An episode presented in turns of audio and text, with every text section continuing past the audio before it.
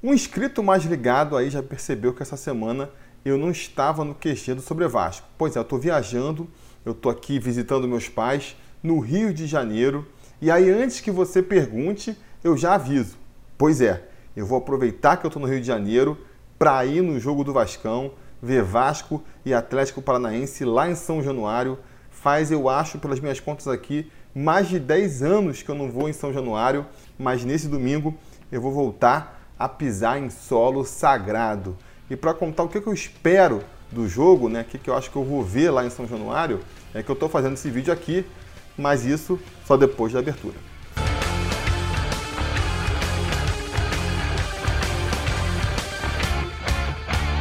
Fala, torcida vascaína, Felipe Tiru de volta na área para falar de jogo do Vascão, porque nesse domingo, às 4 horas da tarde, com transmissão da TV Globo para parte da rede e do Globoesporte.com para todo o Brasil, o Vasco enfrenta o Atlético Paranaense em São Januário pela vigésima rodada do Campeonato Brasileiro da Série A. Vigésima rodada que também é conhecida como a primeira rodada do segundo turno. Pois é, daqui para frente a gente só vai enfrentar adversário que a gente já pegou na competição, começando aí pelo Atlético Paranaense, que como vocês vão de lembrar, por mais que queiram esquecer, foi aí o time contra quem a gente estreou no Campeonato Brasileiro desse ano, tomando uma sacolada lá na Arena da Baixada, 4 a 1 para o Atlético Paranaense, mas em condições muito diferentes, né? A situação do jogo agora é completamente diferente daquela, a começar aí pelo mandante. Naquele jogo, o Atlético Paranaense era o mandante, agora quem são os mandantes somos nós, e isso faz toda a diferença principalmente se tratando de Atlético Paranaense e Vasco, que são dois times muito caseiros, que estão se mostrando muito caseiros nessa competição. O Atlético Paranaense fez 70% dos seus pontos na competição jogando em casa e o Vasco também fez próximo disso, 65%. Para falar a verdade, a campanha dos dois é bem parecida, né? Pode até parecer estranho falar isso, porque o Atlético Paranaense ele passou a competição inteira lá na parte de cima da tabela, olhando para a parte de cima, e o Vasco foi conseguir aí sua melhor posição no campeonato justamente agora, na última rodada do primeiro turno, né? Ali um modesto 12 lugar. Mas a verdade é que se você for olhar na tabela, a campanha dos dois times é bem parecida. A gente tem ali o Atlético Paranaense em 11 lugar com 26 pontos e logo abaixo vem o Vasco com 23 pontos em 12 lugar. O desempenho deles fora de casa é bem parecido. O Atlético tem duas vitórias e dois empates fora de casa. É o mesmo aproveitamento do Vasco, também tem duas vitórias e dois empates fora de casa. A única diferença é que o Atlético jogou mais jogos fora do que o Vasco. O Atlético fez 10 jogos fora de casa, portanto perdeu 6 vezes fora de casa, e o Vasco fez só 9, perdeu só 5. Então, o aproveitamento do Vasco fora de casa ainda é melhor do que o do Atlético. Se você quer saber o quão ruim é o Atlético fora de casa, tá aí. O Atlético consegue ser pior fora de casa do que o Vasco. A diferença entre os dois clubes fica mesmo nos jogos dentro de seus domínios. Por um lado, a gente tem o Atlético com seis vitórias dentro de seus domínios e o Vasco conseguiu só quatro vitórias, mas conseguiu também três empates então daí vai a diferença de três pontos que separa os dois na tabela. Mas aí de novo, a gente tem que levar em consideração o número de jogos, né? O Atlético Paranaense fez nove jogos em casa, o Vasco já fez dez. Então isso aumenta ainda mais o aproveitamento dele dentro de casa. Ele fez menos jogos lá na Arena da Baixada e conseguiu mais pontos. Então é um aproveitamento bem melhor que o Vasco. Talvez, talvez porque eles mandem todos os jogos dele no seu próprio estádio, né? Eu pelo menos não sei de nenhum jogo que eles tenham vendido para fora. Enquanto o Vasco já foi jogar em Manaus, já foi jogar em Brasília, já foi jogar em Cariacica, e isso com certeza impactou no desempenho do Vasco dentro de casa. Se a gente fosse levantar os números do Vasco jogando só em São Januário, por mais que tenha dado muitas vaciladas aí esse ano já, com certeza seria um pouco melhor. Mas fora essa questão, fora a questão de que são dois clubes muito caseiros e que constroem muito mais os seus resultados e as suas campanhas jogando dentro de casa, ainda tem a questão de que são dois clubes completamente diferentes, um turno inteiro depois, né? O Vasco, principalmente, vamos relembrar qual era a situação do Vasco ali quando a gente estreou no Campeonato Brasileiro, né? A gente vinha de demitir o Alberto Valentim. O Alberto Valentim que nunca fez um bom trabalho no Vasco, mas que na reta final ele conseguiu ser ainda pior. Perdeu completamente o grupo. O Vasco vinha ali de, de jogos muito ruins com Alberto Valentim, já não tinha nenhum clima. Eu acho que a diretoria até demorou para demitir ele. Tanto que a gente foi estrear no Campeonato Brasileiro com um treinador interino, o Marco Valadares, que eu acho que é um bom treinador, eu acho que ainda pode fazer muito pelo Vasco no futuro, mas que, cara, naquele rebuliço ali, naquele redemoinho em que ele pegou o Vasco, realmente faltou ali a experiência para controlar o grupo. Ele também tem uma proposta de jogo mais ousada, mais moderna, que precisa de tempo para ser implementada e tempo era tudo que ele não tinha. A gente viu um Vasco completamente confuso na mão do Valadares, bem diferente do Vasco de agora, do Luxemburgo, que tem um padrão de jogo, né? Tem ali uma competitividade, é um time indiscutivelmente competitivo. O Atlético, ele não mudou tanto em relação ao começo do campeonato, já era um time competitivo naquela época, ainda é um time competitivo hoje. A grande diferença de lá para cá é que agora ele é recém-campeão da Copa do Brasil, né? Um título inédito para eles aí, que eles comemoraram muito. E aí levanta-se até a questão se eles vão jogar de ressaca contra o Vasco. Muita gente gostando dessa partida ser agora, logo imediatamente após a disputa da Copa do Brasil, porque o Atlético Paranaense poderia vir aí jogar de ressaca contra a gente. Eu não sou muito adepto dessa teoria da ressaca, não sabe? Normalmente eu não boto muita fé nisso. Eu acho que é vantajoso pegar um time que está disputando duas posições quando a gente vai enfrentar eles antes ou durante o outro confronto, né? Porque aí é quando estão focados na outra disputa, muitas vezes vão com o time reserva, que é o que faz diferença mesmo. Depois que isso passou, depois que o time já é campeão, dizer que eles vão jogar de ressaca, normalmente eu acho que não funciona muito não. Mas nesse caso específico do Atlético Paranaense aí, eu até dou o braço a torcer que realmente isso pode ter um impacto sim. Por quê? Por dois motivos.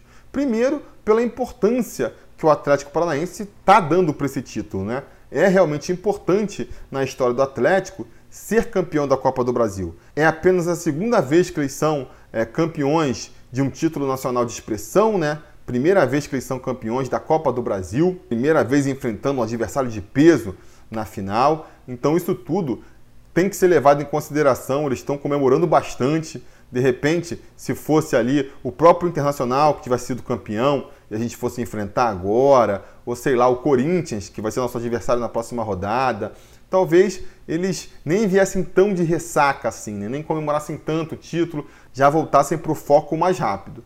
No caso do Atlético Paranaense, eu acho que isso pode pesar um pouco sim.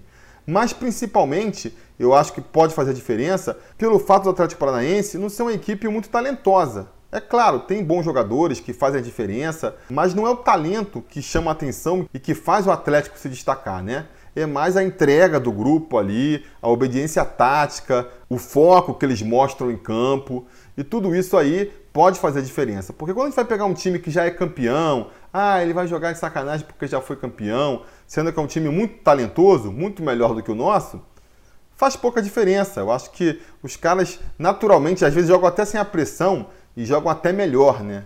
No caso do Atlético Paranaense, pode ser que isso faça diferença, porque é um time que precisa entrar focado, precisa estar muito ligado para render, e se não for o caso, pode fazer a diferença realmente, pode ajudar a gente. Pô, Felipe, quer dizer então que os caras, eles já não são bons jogando como visitantes. Vão vir de ressaca aí né? Não vão vir desfocados. Então, amigo, esse jogo tá fácil para o Vascão. É essa a sua impressão? Não necessariamente, não necessariamente. Na verdade, a minha grande dúvida para essa partida é justamente como o Atlético Paranaense vai encarar ela. Porque ele pode realmente encarar ela assim de uma maneira mais é, despretensiosa, vamos dizer assim, porque a gente sabe que joga mal fora de casa, estamos de ressaca, já conseguimos a classificação para Libertadores, né? Então estamos aqui nesse campeonato meio sem disputar nada. Pode vir escalando até reservas, muito provavelmente vai vir uma equipe mista aí, inclusive, aí faz diferença, né? Esse tipo de ressaca, indiscutivelmente, faz diferença. Quando você deixa de escalar o time titular, aí, por melhor que seja o reserva, ele sempre está na reserva por um motivo, porque o titular é melhor. Então já seria uma ajuda para a gente também. Agora, o meu medo é que tudo isso faça o Atlético Paranaense, de repente, vir conformado com o empate. Ah, então, cara, pô, a gente tá de ressaca, a gente não sei o quê.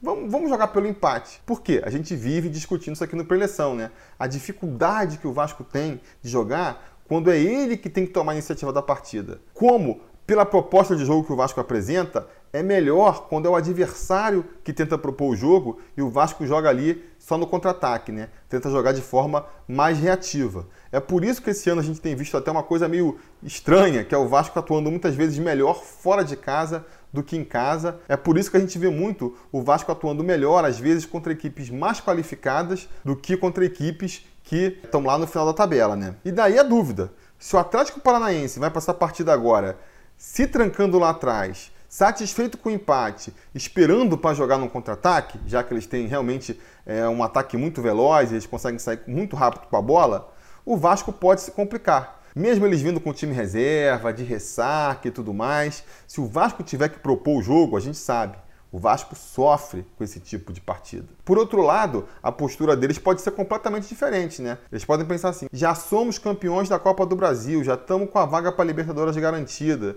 Agora no Brasileirão, a gente não tem nada a perder. Vamos jogar, vamos para a cabeça, vamos se entregar tudo e tentar ir o mais longe possível. Quem sabe a gente não consegue ali o impossível, né? Abocanhar um título.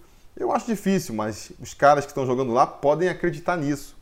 Ou não, só vão querer fazer a melhor campanha possível, sem a pressão de ter que brigar por uma vaga, porque a gente sabe, né? Agora no Campeonato Brasileiro, cada posição mais acima que você termina, maior a premiação depois. E essa premiação é fatalmente distribuída ali pelos jogadores, né? Uma parcela dela vai para o bicho dos jogadores. Então eles podem encarar o Brasileirão daqui para frente só com essa, com essa ideia, né? Vamos tentar fazer o melhor possível para ir o mais longe possível. E aí, com essa filosofia, podem nesse jogo agora partir para cima do Vascão, vamos tentar vencer, não temos nada a perder.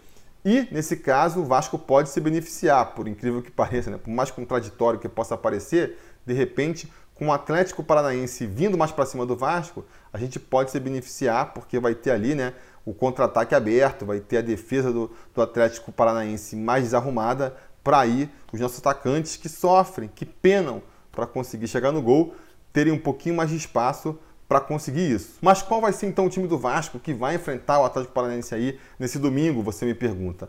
Vai ser basicamente o mesmo time que enfrentou a Chapecoense na última rodada, apenas com uma modificação, a saber, no gol, vamos mais uma vez Fernando Miguel, nosso goleirão titular. Na direita, Pikachu volta ali para sua posição depois de cumprir suspensão, né? Essa é a única mudança da equipe, porque Oswaldo Henriques deve continuar na zaga ali pela direita. Leandro Castan, nosso zagueiro, capitão, líder da equipe, continua na zaga pela esquerda. E na lateral esquerda, Danilo Barcelos, apesar de ter feito uma partida muito ruim contra a Chapecoense, continua como titular, com certeza por conta da sua bola parada, né? A bola parada dele também não está encaixando aí, é verdade, mas talvez é, por acreditar que em algum momento o pé dele vai voltar a se calibrar, o Luxemburgo aposta no Danilo Barcelos. Eu também apostaria nele. Se fosse eu para escolher, eu escolheria o Danilo Barcelos como titular. Até porque, além da bola parada, o Henrique ele seria muito perseguido pela torcida depois daquela falha que ele fez contra o Bahia, né? Seguindo, do meio para frente, voltamos com Richard jogando como primeiro volante, como segundo volante mais pela direita, Raul, que falou essa semana aí que sonha com a seleção. Raul tá um pouco longe para a seleção, mas se você começar a acertar o pé aí, acertar a finalização, quem sabe você não possa realmente sonhar com isso. E finalmente, fechando meu campo, Marco Júnior, o nosso senhor Pocahontas. No ataque, Rossi vai ter mais uma oportunidade pela direita. Vamos torcer para ele recuperar o ritmo de jogo aí e voltar a ser o Rossi que a gente conheceu antes da operação no apêndice, porque depois tem sido uma desgraça.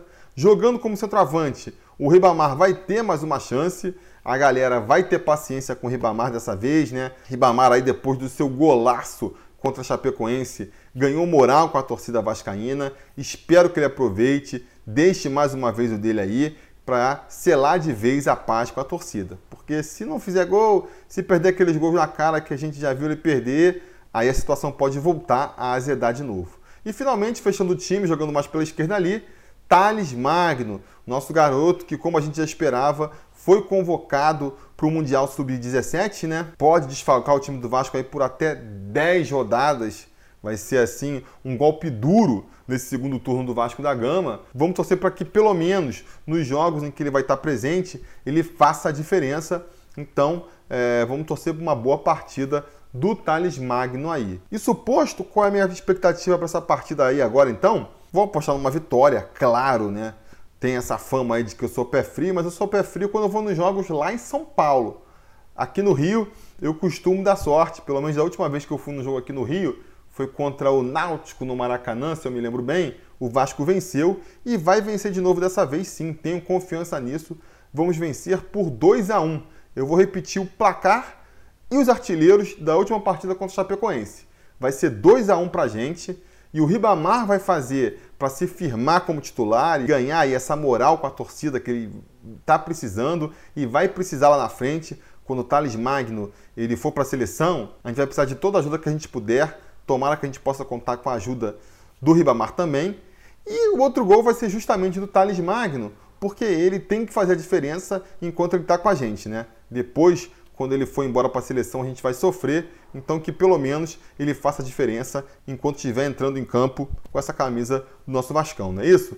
2 a 1 pro Vascão, porque tem que ser sofrido também, né? Não dá para ser sem sofrimento. Tem que só respirar aliviado quando o juiz apita ali o final do jogo. Mas o importante no final é a gente sair com os três pontos, não é mesmo? Enfim, é isso que eu tinha para dizer por hoje. Se você for para São Januário e esbarrar comigo lá, pode chegar para trocar uma ideia. Vai ser super bacana aí a gente trocar uma ideia, não é mesmo? Independente disso, não se esqueça de deixar nos comentários aí a opinião de você sobre a partida. Como eu estou fazendo esse vídeo na correria também, eu acabei não conseguindo pegar o palpite do gato mestre da última rodada, foi o Daniel Segovia, eu vou deixar registrado aqui. E no próximo preleção, então, ele volta para dar o palpite dele, ele e o outro gato mestre que eventualmente acertar o placar dessa rodada. Então, se você é conselheiro do canal, se você apoia o Sobre Vasco aqui, seja no apoia.se barra Sobre Vasco ou sendo um membro aqui no YouTube, Deixa o seu palpite aí, você já está concorrendo no bolão sobre Vasco. Mostra que você entende de futebol e ainda concorra a uma camisa sobre Vasco no final do ano. Se não for, mas se quiser brincar também, diga aí no comentário quanto você acha que vai ser esse jogo. Fala sobre as suas impressões sobre a partida. Você sabe, a conversa continua por lá. No mais, não se esqueça de curtir o vídeo, assinar o canal e voltar depois, né? Porque você sabe, se tudo der certo e nada der errado, depois da partida a gente volta aqui comentando o resultado. Dessa vez vai demorar um pouco mais, porque eu vou esperar chegar de São Januário para poder subir o vídeo aqui, mas vai subir, vai sair um pós-jogo depois da partida. Beleza? Tá combinado? Então tá combinado. A gente vai se falando. A realização desse vídeo só foi possível graças ao apoio inestimável dos conselheiros do Sobre Vasco. Ajude você também ao Sobre Vasco continuar no ar se tornando um apoiador em apoia.se barra ou sendo um membro do canal aqui no YouTube.